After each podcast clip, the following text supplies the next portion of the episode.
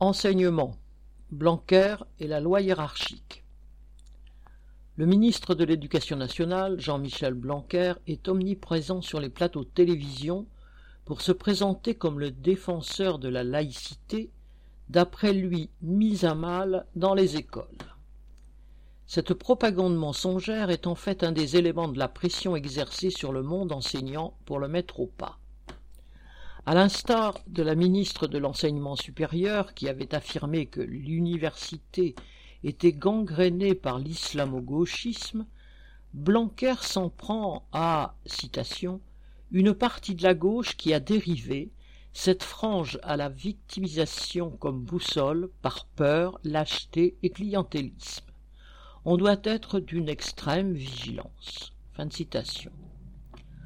Le propos est suffisamment vague pour ne rien vouloir dire. Mais le ton est donné. Ce sont bien des enseignants de gauche qui sont visés, tout comme l'UNEF, le syndicat étudiant accusé les semaines passées de dérive fasciste, entre guillemets, par le même Blanquer.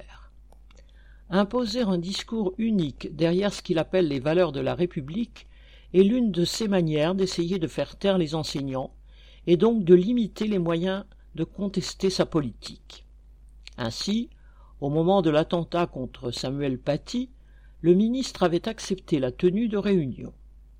Mais la veille de la rentrée, craignant que les réunions de professeurs ne tournent en critique de sa politique sanitaire et éducative, il a opéré une volte-face et intimé l'ordre aux enseignants de prendre les élèves sans leur laisser le temps de discuter entre eux et de partager leurs émotions.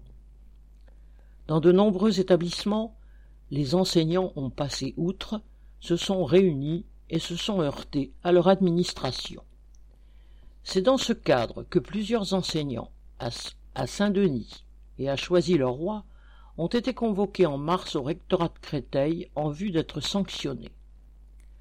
Le cas du lycée Angela Davis à Saint-Denis est significatif. Ce lycée, comme nombre de lycées de Seine-Saint-Denis, cumule les difficultés des classes surchargées, des professeurs non remplacés. Mais c'est aussi un lycée combatif. En 2019, après une réaction collective, le rectorat a diligenté une inspection générale pour étudier les manquements à la laïcité dans le lycée. De cette inspection, il n'est dans un premier temps rien sorti.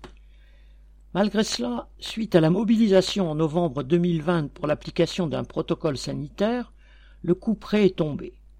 Quatre enseignants, dont trois militants syndicaux, ont alors été convoqués pour sanction.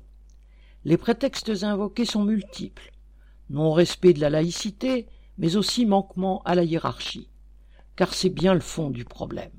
Le ministère, par la voix des recteurs d'académie ou des chefs d'établissement, veut sévir contre les contestataires, apprendre aux enseignants à se taire même devant le meurtre d'un des leurs, et globalement à obéir au gouvernement.